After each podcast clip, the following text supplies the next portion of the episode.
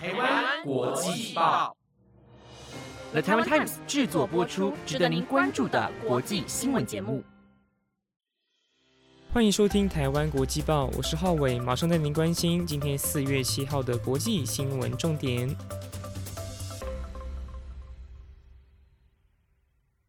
今天的五则新闻将会带您了解疫情带动离婚风潮，以及法国总统大选进入倒数，还有第四季疫苗的研究，以及日本向乌克兰难民伸出援手。最后则是美国官员将要来台湾。更多精彩内容就在今晚的台湾国际报。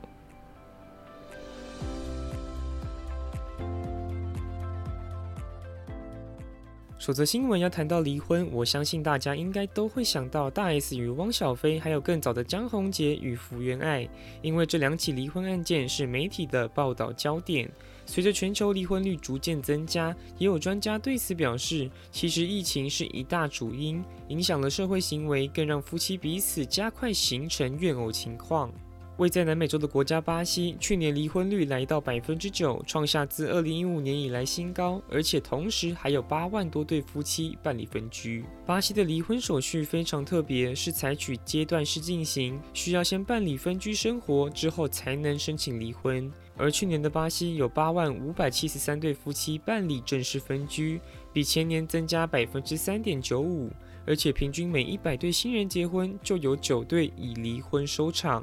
巴西公正行协会巴拉分会长罗查表示，疫情期间的爱情造成高离婚率，许多在二零二零年初结婚的伴侣都在隔年后悔结合。像是国内的巴拉州有许多外来工作人口，他们经常与当地人结婚，但最终还是选择离婚返乡。此外，纵观全球方面，离婚率最高的国家以欧洲为主。排名第一的比利时高达百分之七十一，每年将近有三点二万人离婚。紧接在后的是葡萄牙，也有百分之六十九。第三名则是匈牙利的百分之六十七。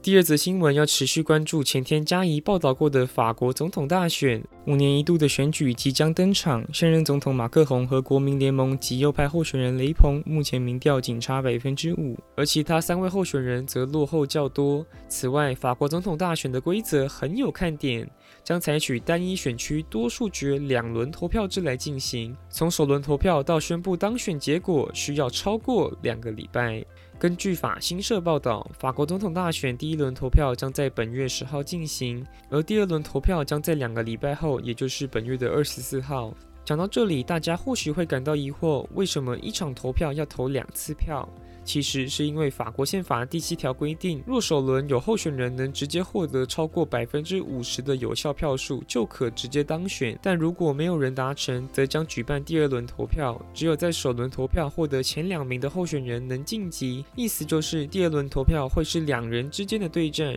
而我就是因此觉得法国的总统大选很有意思。值得关注的是，马克宏最近不断受到指控，尽管就如嘉怡所说的，指控尚未被证实，但确实已经让马克宏的民调不断下滑。究竟马克宏能否成为法国史上第四位连任的总统？就请大家持续追踪台湾国际报。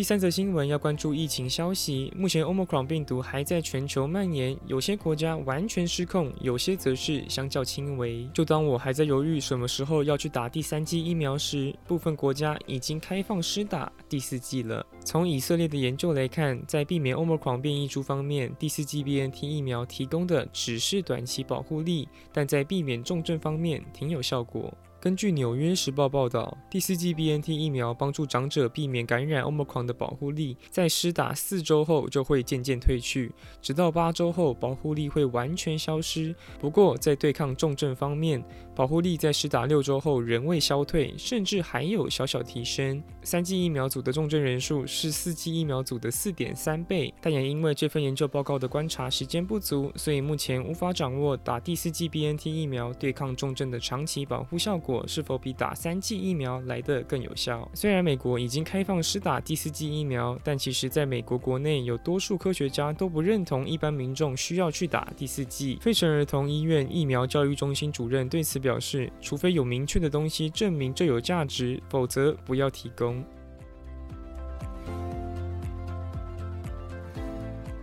第四则新闻要关注日本。自乌俄战争爆发以来，乌克兰出现了难民潮，许多乌克兰人都逃出家园去国外避难。而日本为乌国准备的接送班机已经在前天抵达东京羽田机场，顺利将二十位乌国公民送到日本。但其实战争逃亡者并不符合日本法规中的难民规定，所以现在日本正打算设立准难民制度，让乌克兰难民在日本可以住得安心。根据日本时事通信社报道。日本国内的出入国管理及难民认定法中，对于难民的定义是指因为人种、宗教、国籍、特定社团成员或政治立场等遭到破坏的外国人才算数。所以，乌俄两国发生冲突所带来的乌国避难者，并不符合法规中的难民规定，只能算是避难民而已。而日本政府为此提出的修正法案，预计会在夏季送交国会审议。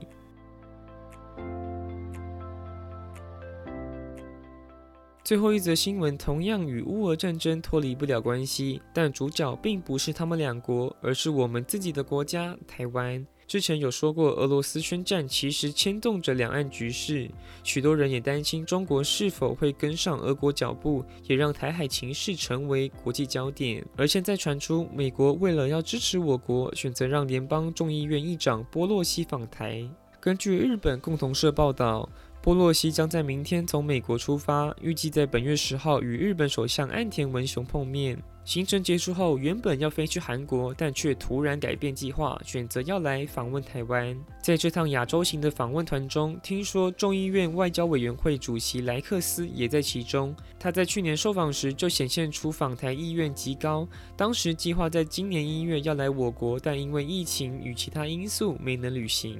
值得关注的是，波洛西其实并非首位访台的众院议长，因为早在1997年，前总统李登辉就与当时的美国众议院议长金瑞气率领的国会议员访问团队碰面过。但毕竟已经事隔二十五年，所以如果这次消息属实，那将会是台美关系的重要时刻，同时也会大大影响两岸局势。以上就是今晚的台湾国际报，感谢各位观众的收听。节目内容皆由了台湾 Times 制作播出，我是浩伟，我们下礼拜再见喽，拜拜。